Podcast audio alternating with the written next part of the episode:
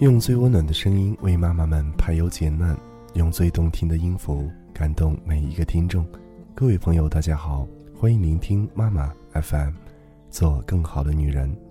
我是主播贝贝。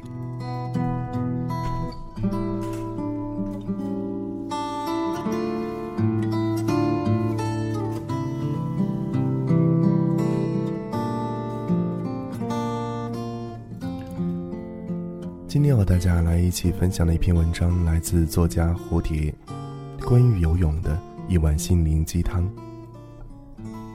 首先来和大家介绍一下这篇文章的作者蝴蝶，非著名出版策划人、专栏作者，国家高级营养师，儿童心理学爱好者。今天将和大家分享的是他与儿子胡星星的育儿趣事。胡星星最近遇到一些困扰，我知道这和我有关。胡星星生性自我保护意识比较强，但凡觉得有危险的言行举止，一向自动规避。我从不用在这些方面担心他的安全。可是最近，就是这么一个觉得水有危险，在水里放不开的孩子，被我领去报了游泳培训班。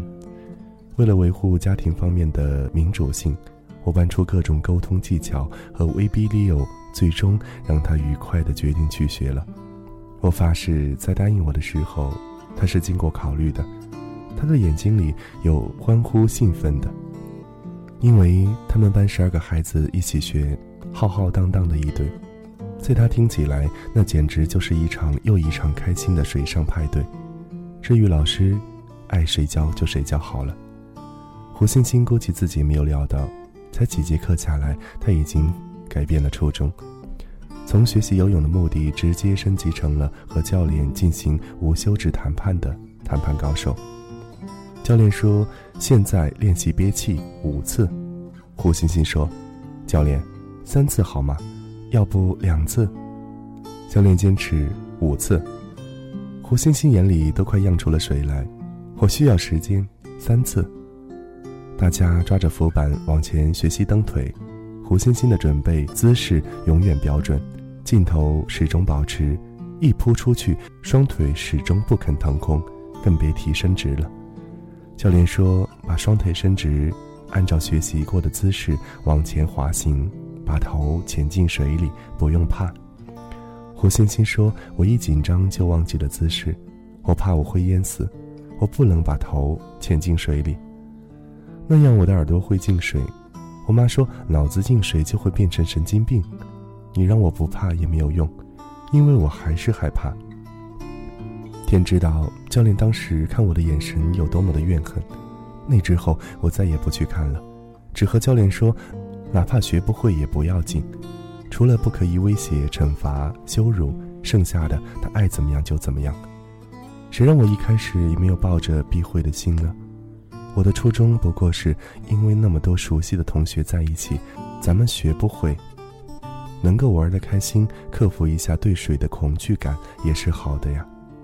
下了游泳课，一群孩子雀跃地跑出来，看上去胡星星情绪并没有什么波动，洗好了跑过来钻进浴巾，我一句话也不多问，裹了他就回家。睡前我问胡星星，还要继续学游泳吗？这一次真的民主，没有任何多余的威逼利诱和沟通技巧。我心里早已暗自盘算，如果他说不想，第二天我就陪他去和教练说拜拜。胡星星问我：“水会淹死人，老师说发洪水的时候很可怕，为什么我们还要学会游泳呢？”我对他说：“虽然水会淹死人，洪水也可能造成很多人才的伤亡，但我们也不必因为这些就害怕水。人活着是离不开水的。”水上的运动很多都是非常好玩的，只有我们学会游泳的时候才可以去试试。虽然游泳本身有很多好处，但是那些妈妈都不关心。妈妈关心的是做这样的事的时候你是怎么想的。胡星星忽然闭着眼睛说：“能和大家一起玩还是很开心的。我喜欢和我的好朋友们一起玩。”我摸摸他的头，肯定地对他说：“想学就学，不想学就自己玩。如果说报名之前是咱俩的一起的事，那么报名之后就是你自己的事儿了，你可以自己决定。听我说完，胡星星长舒一口气，心情愉悦，甚至嘴里还开始啦啦啦的哼了起来。他说：“妈妈，我只是担心十节课我学不会，还有我现在已经不那么怕水了，憋气和吐泡泡我都敢了。”我顿时倍感欣慰，鼓励道：“你看。”能够及时的观察到自己的感受，非常清楚自己哪些努力和改变，在妈妈看来，你可比会不会游泳要重要多了。一场差点就要无疾而终的学习，因为我们的一场谈话，似乎都为对方卸下了心理上的包袱和压力。胡星星表示，他要继续学下去，因为他担心，如果他不在的话，同学们会太过想念自己。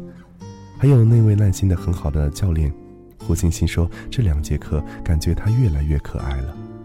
至于十节课下来，孩子到底会不会游泳，我还真没想太多。